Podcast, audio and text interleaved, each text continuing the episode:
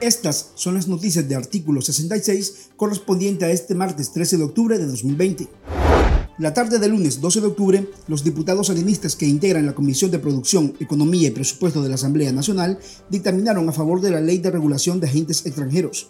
El dictamen reitera que los nicaragüenses o extranjeros que actúen como supuestos agentes extranjeros tienen prohibido intervenir en cuestiones, actividades o temas de política interna y externa Tampoco pueden financiar o promover el financiamiento a cualquier organización, movimiento, partido político, coalición, alianzas políticas o asociaciones que desarrollen actividades políticas internas en Nicaragua, lo que para algunos analistas coarta el derecho a la participación en asuntos políticos de cara a los próximos comicios generales de noviembre de 2021.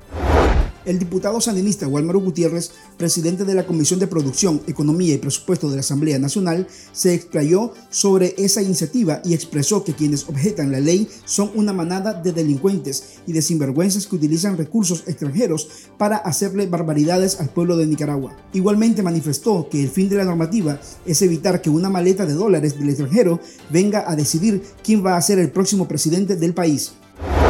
El periodista y ahora dirigente político opositor Miguel Mora iniciará un proceso legal por intento de asesinato en contra de Daniel Ortega, Rosario Murillo y el consuelo de la pareja presidencial y director de la Policía Nacional, primer comisionado Francisco Díaz, a quienes acusa de ser los verdaderos responsables del ataque a pedradas que ejecutaron fanáticos del partido Frente Sandinista el domingo 11 de octubre en Masaya, donde le provocaron lesiones a su esposa, la también periodista Verónica Chávez. Mora aseguró a artículo 66 que el miércoles 14 de octubre presentará la denuncia formal ante la Fiscalía General de la República, la que está a cargo de la recién sancionada fiscal general Ana Julia Guido. La vicepresidenta y vocera del gobierno de Nicaragua, Rosario Murillo, volvió a atacar a los representantes de la oposición política del país. Murillo aseguró que sus adversarios se creen excepciones por sus apellidos y además asumen superiores. La vicedictadora tildó de vendepatrias entreguistas y agachados a quienes han denunciado las violaciones a los derechos humanos que ejecuta la administración Ortega Murillo.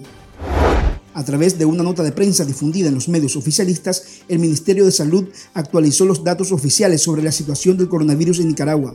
La institución reconoció solo un fallecido como consecuencia de la pandemia entre el 6 al 13 de octubre y 89 nuevos pacientes, cinco casos menos si se comparan con los 94 pacientes que asumió el régimen en la primera semana de octubre.